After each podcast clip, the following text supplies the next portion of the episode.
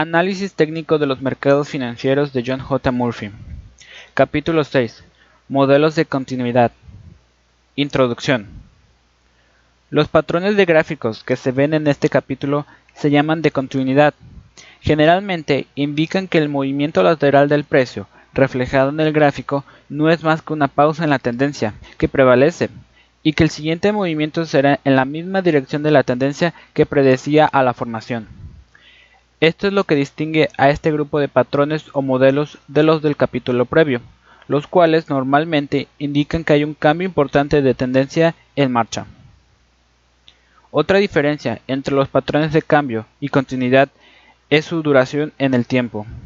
Los patrones de cambio generalmente necesitan mucho más tiempo para formarse y representan cambios mayores en la tendencia. Los de continuidad, por otra parte, tienen habitualmente una duración más corta y se clasifican con mayor exactitud como patrones de corta duración o intermedios. Obsérvese el uso constante de la expresión generalmente o similares. Por necesidad, el tratamiento de todos los patrones de gráficos se basa en las tendencias generales en oposición a las normas rígidas, aunque siempre hay excepciones.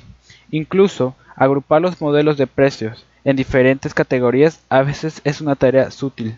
Los triángulos son generalmente patrones de continuidad, pero a veces actúan como patrones de cambio.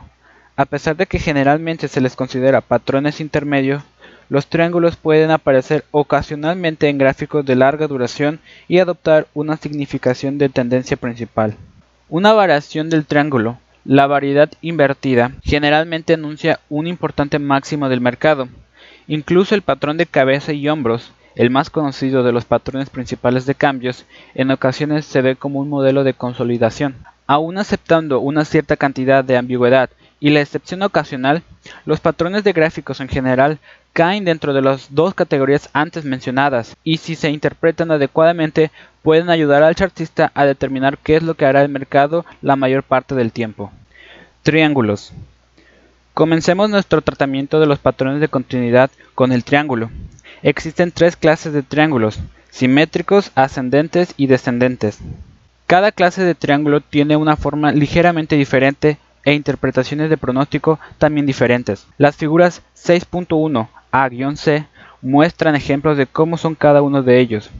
El triángulo simétrico muestra dos líneas de tendencias convergentes, la superior descendente y la inferior ascendente.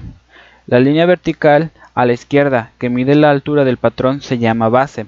El punto de intersección a la derecha, donde se encuentran ambas líneas, se llama vértice, por razones obvias. El triángulo simétrico también se conoce como espiral.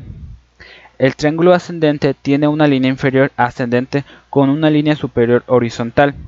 El triángulo descendente, por el contrario, tiene una línea superior descendente y una línea inferior horizontal o plana. Veamos cómo se interpreta cada uno de ellos. Triángulo simétrico. El triángulo simétrico normalmente es un patrón de continuidad. Representa una pausa en la tendencia actual que luego retoma la dirección original. En el ejemplo de la figura 6.1a, la tendencia anterior era ascendente, por lo que los porcentajes favorecen la resolución de la consolidación triangular en la parte superior. Si la tendencia hubiera sido a la baja, entonces el triángulo simétrico habría tenido implicaciones bajistas. El requisito mínimo para que haya un triángulo es que haya cuatro puntos de cambio. Recuerde que siempre se necesitan dos puntos para trazar una línea de tendencia. Por lo tanto, para trazar dos líneas de tendencia convergentes, cada línea debe de ser tocada al menos dos veces. En la figura 6.1a, el triángulo en realidad comienza en el punto 1 que es donde comienza la consolidación de la tendencia al alza. Los precios retroceden hasta el punto 2 y a continuación suben hasta el punto 3. El punto 3, sin embargo, queda más abajo que el punto 1. La línea de tendencia superior solo se puede trazar una vez que los precios han bajado a partir del punto 3. Obsérvese que el punto 4 es más alto que el punto 2. Una vez que los precios han subido a partir del punto 4, se puede trazar la línea inferior inclinada hacia arriba. En este momento, cuando el analista comienza a sospechar que se trata de un triángulo simétrico, porque ahora hay cuatro puntos de cambio y dos líneas de tendencias convergentes. Aunque el requisito mínimo es que haya cuatro puntos de cambio, muchos triángulos tienen seis, como muestra la figura 6.1a. Esto significa que en realidad hay tres picos y tres valles que se combinan para formar cinco ondas dentro del triángulo antes de que la tendencia ascendente se reinicie. Límite temporal para la resolución del triángulo. Hay un límite temporal para la resolución del patrón y es el punto donde ambas líneas se encuentran, en el vértice. Como regla general, los precios deberían tomar la dirección de la tendencia anterior, aproximadamente entre 2 tercios y los 3 cuartos del ancho horizontal del triángulo, o sea, la distancia desde la base vertical a la izquierda del patrón hasta el vértice en el extremo derecho. Dado que las dos líneas deben encontrarse en el punto, esa distancia temporal se puede medir una vez que se trazan las dos líneas convergentes. Una salida por el lado superior se indica mediante una penetración de la línea de tendencia superior. Si los precios permanecen dentro del triángulo más allá del punto de los tres cuartos, el triángulo comienza a perder su potencia y generalmente esto indica que los precios seguirán desplazándose hacia el vértice y más allá de él. El triángulo entonces proporciona una interesante combinación de precio y tiempo. Las líneas de tendencias convergentes marcan los límites del precio del patrón e indican en qué punto el patrón ha quedado completo y la tendencia ha retomado su dirección mediante la penetración de la línea de tendencia superior. Pero estas líneas de tendencia también proporcionan un objetivo de tiempo midiendo el ancho del patrón. Si el ancho, por ejemplo, fuera de 20 semanas, entonces la salida tendría lugar entre la decimotercera y decimoquinta semana. La verdadera indicación de tendencia la da una penetración de cierre de una de las líneas de tendencia. A veces hay un movimiento de retorno a la línea de tendencia penetrada después de la salida. En una tendencia al alza, esa línea se ha transformado en línea de apoyo y en una tendencia a la baja. La línea inferior será de resistencia una vez que quede rota. El vértice también actúa como importante nivel de apoyo o resistencia cuando ocurre la salida, a la que se le pueden aplicar varios criterios de penetración similares a los ya vistos en los dos capítulos anteriores. Un criterio mínimo de penetración sería un precio de cierre fuera de la línea de tendencia y no solamente una penetración intradia. Importancia del volumen. El volumen debería disminuir a medida que el precio oscila de manera estrecha dentro del triángulo. Esta tendencia del volumen a contraerse es válida para todos los modelos de consolidación, pero el volumen debería recuperarse de forma notoria con la penetración de la línea de tendencia que completa el patrón.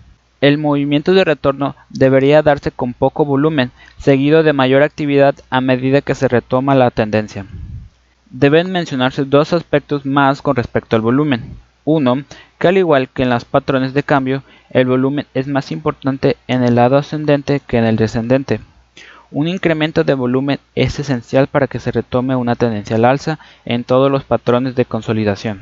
Y dos, que aunque las operaciones disminuyen durante la formación del patrón, una inspección detallada del volumen suele indicar si el volumen más fuerte se da durante los movimientos al alza o a la baja.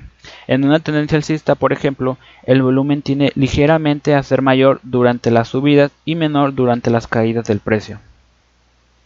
Técnica de medida. Los triángulos tienen técnicas de medida. En el caso del triángulo simétrico se usan generalmente un par de técnicas. Las más sencillas es medir la altura de la línea vertical en la parte más ancha del triángulo y medir esa distancia desde el punto de salida. La figura 6.2 muestra la distancia proyectada desde el punto de salida que es la técnica que yo prefiero. El segundo método es trazar una línea de tendencia desde el punto más alto de la base paralela a la tendencia inferior. Esta línea de canal superior se transforma entonces en el objetivo de la parte superior en una tendencia al alza. Es posible llegar a un objetivo de tiempo aproximado en el que los precios puedan alcanzar la línea de canal superior. Los precios a veces llegarán a la línea del canal al mismo tiempo que las dos líneas convergentes se encuentren en el vértice. El triángulo ascendente. Los triángulos ascendentes y descendentes son variaciones del triángulo simétrico, pero tienen diferentes implicaciones de pronósticos.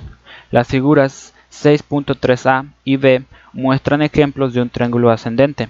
Obsérvese que la línea de tendencia superior es plana, mientras que la línea inferior es ascendente. Este patrón indica que los compradores son más agresivos que los vendedores. se les considera un patrón alcista y normalmente se resuelve con una salida hacia la parte superior. Tanto el triángulo ascendente como el descendente difieren del simétrico en un sentido muy importante. Con independencia del lugar de la estructura de la tendencia en el que aparezcan, tienen implicaciones de pronóstico muy definidas. El triángulo ascendente es alcista y el triángulo descendente es bajista. El triángulo simétrico, en cambio, es un patrón neutral por naturaleza, aunque esto no quiere decir que no tenga valor de pronóstico. Por el contrario, debido a que el triángulo simétrico es un patrón de continuidad, el analista simplemente tiene que fijarse en qué dirección iba la tendencia previa y a continuación asumir que continuará en esa misma dirección. Volvamos al triángulo ascendente como ya se ha indicado, la mayoría de las veces el triángulo ascendente es alcista. La salida alcista queda indicada por un cierre decisivo por encima de la línea de tendencia plana superior. Al igual que en todas las salidas válidas hacia la parte superior, el volumen debería tener un notable incremento. Un movimiento de retorno a la línea de apoyo no es infrecuente y debería darse con poco volumen. Técnica de medida. La técnica de medida para el triángulo ascendente es relativamente sencilla. Basta con medir la altura del patrón en su punto más ancho y proyectar esa distancia vertical desde el punto de salida. Solo este otro ejemplo del uso de la volatilidad de un patrón de precios para determinar un, objetivo de precios mínimo. El triángulo ascendente como patrón inferior.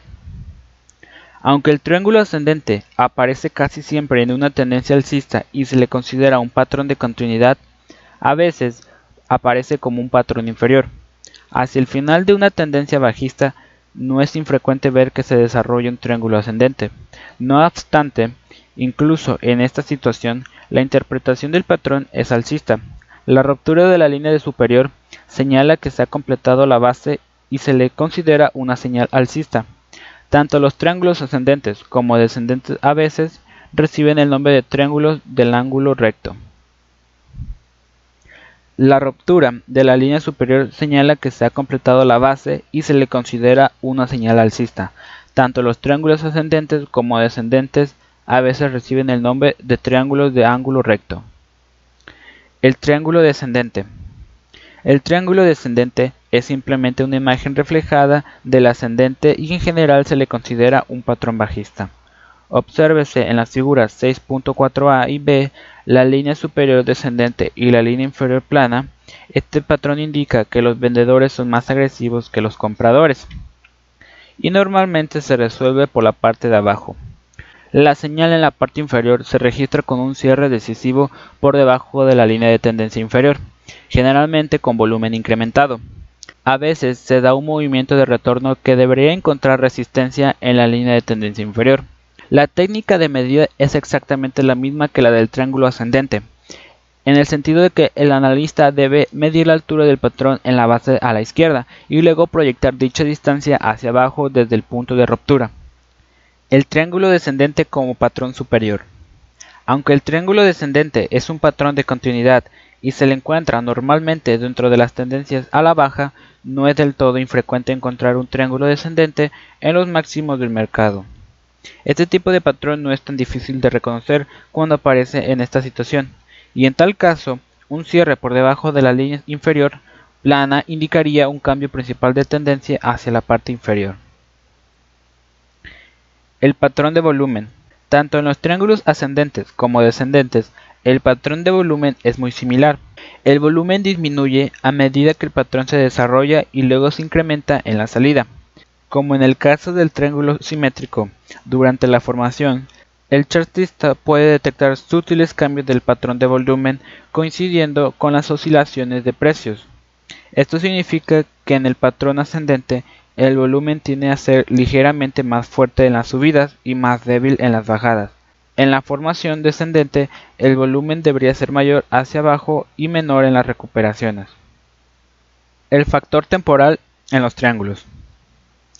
Un último factor a considerar en el tema de los triángulos es el de la dimensión temporal. El triángulo se considera un patrón intermedio, lo que significa que necesita más de un mes, pero generalmente menos de tres meses para formarse. Un triángulo que dura menos de un mes probablemente es un patrón diferente, por ejemplo tipo banderín, al que nos referiremos en breve. Como dijimos anteriormente, los triángulos a veces aparecen en los gráficos a largo plazo, pero su significado básico es siempre el mismo. La formación expansiva. El siguiente patrón de precios es una variación poco corriente del triángulo. Se trata en realidad de un triángulo invertido o un triángulo vuelto al revés. Todos los patrones triangulares vistos hasta ahora muestran líneas convergentes, pero la formación expansiva, como su nombre indica, es justamente lo contrario. Como muestra el patrón de la figura 6.5, las líneas de tendencia divergen en la formación expansiva, creando la imagen de un triángulo en expansión. También se le llama megáfono superior. El patrón de volumen también difiere en esta formación, en los que otros patrones triangulares, el volumen tiende a disminuir a medida que las oscilaciones de precios se hacen más estrechas. En la formación expansiva ocurre justamente lo contrario, o sea que el volumen tiende a expandirse siguiendo las oscilaciones de precios más amplias.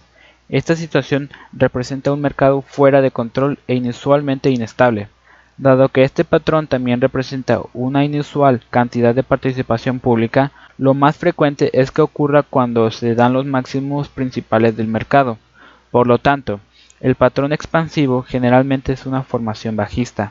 Con frecuencia aparece al final de un mercado alcista de importancia. Banderas y banderines. Las formaciones tipo banderas y banderines normalmente se las trata juntas porque tienen una apariencia similar.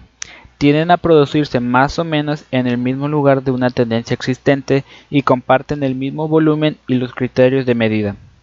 Los patrones tipo bandera o banderines representan breves pausas de una acción de mercado dinámica.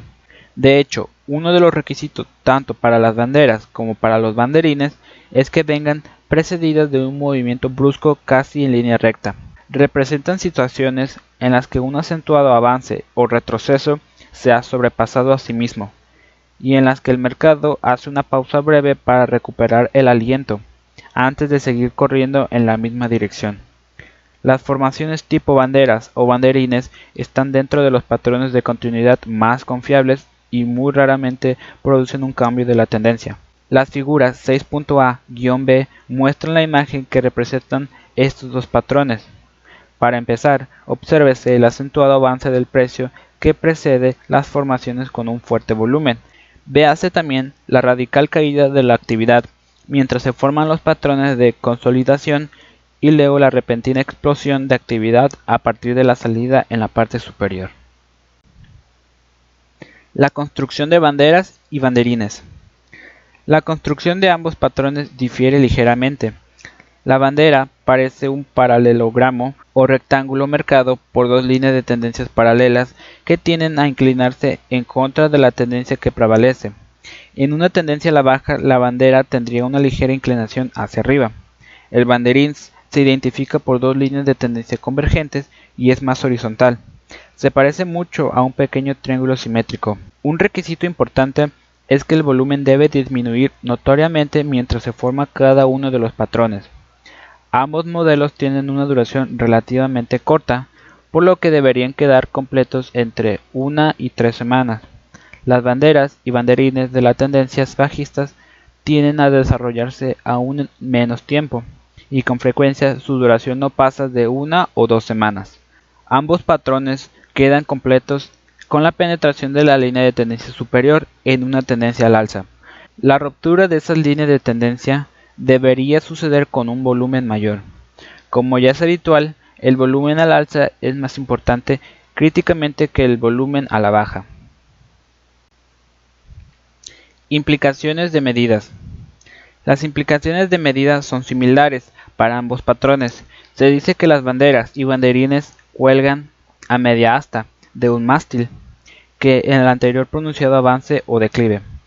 La expresión a media asta sugiere que los patrones de continuidad menores tienden a aparecer más o menos a mitad camino del movimiento. En general, el movimiento después de que la tendencia se ha reanudado duplica el mástil o movimiento anterior a la formación del patrón. Para ser más precisos, mida la distancia del movimiento precedente a partir del punto de ruptura original, o sea, el punto en el que se dio la señal original de la tendencia por la penetración de un nivel de apoyo o resistencia, o una línea de tendencia importante.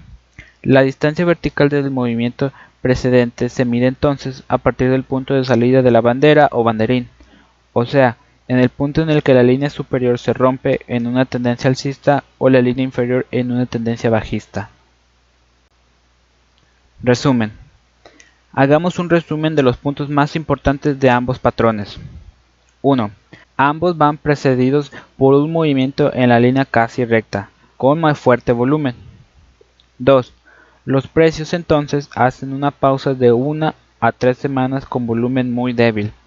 3. La tendencia se reanuda con una explosión de, de operaciones. 4. Ambos patrones aparecen aproximadamente a mitad camino del movimiento del mercado. 5. El banderín se parece a un pequeño triángulo simétrico horizontal. 6. La bandera se parece a un pequeño paralelograma que se inclina en dirección opuesta a la tendencia que prevalece. 7. Ambos patrones se desarrollan más rápidamente en las tendencias a la baja. 8. Ambos patrones son muy comunes en los mercados financieros. La formación en cuña. La formación en cuña se parece al triángulo simétrico tanto por su forma como por el tiempo que necesita para formarse. Como el triángulo simétrico se identifica por dos líneas de tendencia convergentes que se unen en un vértice, en cuanto al tiempo, la cuña habitualmente dura más de un mes pero no más de tres meses, lo que la coloca en una categoría intermedia. Lo que distingue a la cuña es un motor de inclinación que puede ser hacia arriba o hacia abajo. Como norma al igual que el patrón tipo bandera, la cuña se inclina en la dirección contraria a la tendencia prevaleciente. Por lo tanto, una cuña descendente se considera alcista y una ascendente es bajista. En la figura 6.8a, la cuña alcista se inclina hacia abajo entre dos líneas de tendencia convergentes. En la tendencia bajista de la figura 6.8b, las líneas de tendencia convergentes tienen una inclinación hacia arriba imposible de confundir.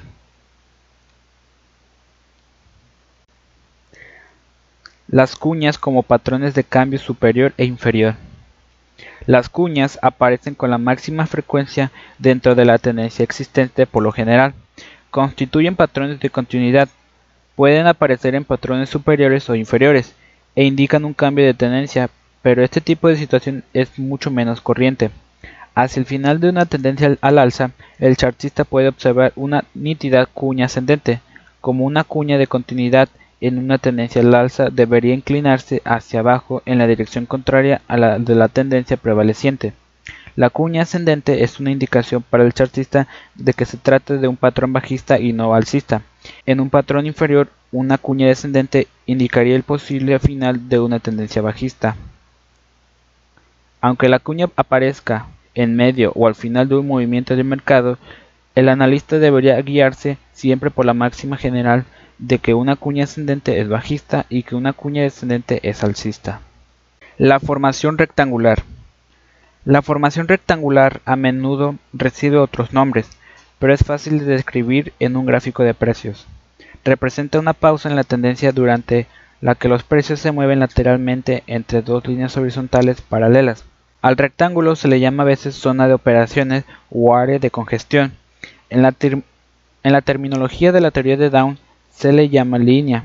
Sea cual sea el nombre que reciba, generalmente representa un simple periodo de consolidación en la tendencia existente que normalmente se resuelve en la dirección de la tendencia del mercado que procedió su existencia.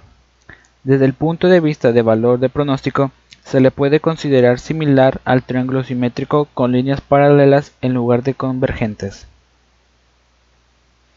Un cierre decisivo fuera del límite superior o del inferior anuncia que el rectángulo se ha completado e indica la dirección de la tendencia. El analista de mercado debe estar alerta. Sin embargo, para detectar que la consolidación rectangular no se transforme en un patrón de cambio, en la tendencia al alza que muestra la figura 6.9a, por ejemplo, obsérvese que los tres picos se podrían haber interpretado en principio como posible patrón de cambio superior triple. La importancia del patrón de volumen. Una importante señal a tener en cuenta es el patrón de volumen. Dado que las fluctuaciones del precio en ambas direcciones son bastante amplias, el analista debería vigilar atentamente los movimientos que tienen el volumen mayor. Si las subidas se dan con un fuerte volumen y los retrocesos con volumen menor, entonces la formación probablemente sea una continuación en la tendencia al alza. Si el volumen más fuerte se da hacia abajo, entonces puede considerarse como una advertencia de que comienza a funcionar un cambio de tendencia. Operar con oscilaciones dentro de la banda.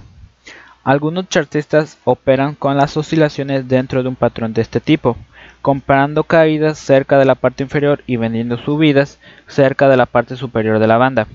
Esta técnica le permite al operador a corto plazo aprovecharse de las bien definidas fronteras del precio y beneficiarse de un mercado sin tendencia. Dado que se han tomado las posiciones en los extremos de la banda, los riesgos son relativamente pequeños y están bien definidos. Si la zona de operaciones permanece intacta, este enfoque de operaciones a contracorriente de la tendencia funciona bastante bien. Cuando hay una salida fuera del límite, el operador no solo sale inmediatamente de la última operación con pérdidas, sino que puede darle vuelta a la posición anterior iniciando nuevas operaciones en la dirección de la nueva tendencia. Los osciladores resultan particularmente útiles en los mercados que operan en forma lateral, pero no lo son tanto cuando ha tenido lugar la salida fuera del límite por razones que se verán en el capítulo 10. Otros operadores asumen que el rectángulo es un patrón de continuidad y toman posiciones largas cerca de la parte inferior de la banda de precios en una tendencia alcista o inician posiciones cortas cerca de la parte superior de la banda en las tendencias a la baja. Otros evitan completamente los mercados sin tendencia y esperan que haya una salida clara antes de comprometer sus fondos. Casi todos los sistemas que siguen las indicaciones de las tendencias obtienen pobres resultados durante estos periodos de movimientos laterales de los mercados sin tendencia. Otras similitudes y diferencias. En términos de duración, el rectángulo normalmente se coloca en la categoría de 1 a 3 meses como los triángulos y las cuñas. El patrón de volumen difiere en otros patrones de continuidad, en el sentido de que las amplias fluctuaciones del precio previenen el habitual descenso de actividad de que se da en otros patrones similares. La técnica de medida aplicada con mayor frecuencia al rectángulo se basa en la altura de la banda de precios. Mida la altura de la zona de operaciones desde arriba hacia abajo y luego proyecte esa distancia vertical a partir del punto de salida. Este método es similar a otras técnicas de medidas ya mencionadas y se basa en la volatilidad del mercado. Cuando veamos el recuento en los gráficos de punto y figura, añadiremos más detalles sobre la cuestión de las medidas horizontales de los precios. Todo lo que ya se ha mencionado hasta ahora en relación con el volumen en los puntos de ruptura y la probabilidad de movimiento de retorno se aplican aquí también, dado que los límites superior e inferior son horizontales y están tan bien definidos en el rectángulo, los niveles de apoyo y resistencia se evidencian con mayor claridad. Esto significa que en las rupturas al alza, la parte alta de la anterior banda de precios debería proporcionar un apoyo sólido a cualquier venta que hagan bajar los precios. Después de una ruptura a la baja en las tendencias bajistas, la parte inferior de la zona de operaciones debería servir ahora como un techo firme que proteja al mercado de cualquier intento de subida de precios. El movimiento medido. El movimiento medido o la medida de oscilación, como a veces se le llama, describe el fenómeno en el que un avance o retroceso importante del mercado se divide en dos movimientos iguales y paralelos como muestra la figura 6.10a. Para que este enfoque funcione, los movimientos de mercado deben ser bastante ordenados y estar bien definidos. En realidad, el movimiento medido es solo una variación de algunas de las técnicas que ya hemos presentado. Hemos visto que algunos patrones de consolidación, como los de tipo bandera o banderín, normalmente aparecen a mitad camino de un movimiento del mercado. También hemos mencionado la tendencia de los mercados a volver atrás entre un tercio y la mitad de una tendencia anterior antes de que éste se reanude. En el movimiento medido, cuando el chartista ve una situación bien definida, como en la figura 6.10a, una subida desde el punto A hasta el punto B, seguida por una fluctuación a contracorriente de la tendencia desde el punto B hasta el C, se asume que el siguiente tramo de la tendencia alcista prácticamente duplicará el primer tramo. La altura de la onda, por lo tanto, simplemente se mide hacia arriba a partir de la parte inferior de la corrección en el punto C. El modelo de continuidad de cabeza y hombros. En el capítulo anterior vimos el patrón de cabeza y hombros con bastante extensión y lo describimos como el patrón de cambio más conocido y de mayor confianza, pero a veces dicho patrón aparece también como modelo de continuidad. En la variedad de continuidad del patrón de cabeza y hombros, los precios trazan un patrón que se parece mucho al rectangular con movimientos laterales, excepto que el valle del medio en una tendencia alcista tiende a estar más abajo que a cualquiera de los dos hombros. En una tendencia a la baja, el pico del medio en el patrón de consolidación sobrepasa los otros dos picos. El resultado en ambos casos es un patrón de cabeza y hombros invertido. Como aparece al revés, no hay probabilidad de confundirlo con el patrón de cambio. Confirmación y divergencia. El principio de la confirmación es uno de los temas comunes a la totalidad del tema del análisis de mercados y se utiliza en conjunción con su contrapartida, la divergencia. Aquí presentaremos ambos conceptos y explicaremos su significado, pero volveremos a ellos una y otra vez a lo largo del libro, porque su impacto es muy importante. Veamos la confirmación aquí en el contexto de los patrones de gráficos, pero es un concepto que se aplica prácticamente a todos los aspectos del análisis técnico. La confirmación se refiere a la comparación de todas las señales y los indicadores técnicos para asegurarse de que dichos indicadores apuntan en la misma dirección y se confirman uno a otros. La divergencia es el opuesto de confirmación y se refiere a una situación en la que diferentes indicadores técnicos no pueden confirmarse unos a otros. Aunque aquí se utiliza en un sentido negativo, la divergencia es un concepto valioso en el análisis del mercado y una de las mejores señales anticipadas de inminentes cambios de tendencia. En el capítulo 10, Osciladores y opinión contraria, veremos el concepto de divergencia más extensamente. Conclusión. Con esto concluimos nuestro tratamiento de los patrones de precios. Dijimos anteriormente que los tres elementos de información primaria utilizados para el analista técnico eran precio, volumen e interés abierto. La mayor parte de lo que hemos dicho hasta ahora se ha centrado en el precio, así que veamos ahora el volumen y el interés abierto cómo se incorporan al proceso analítico.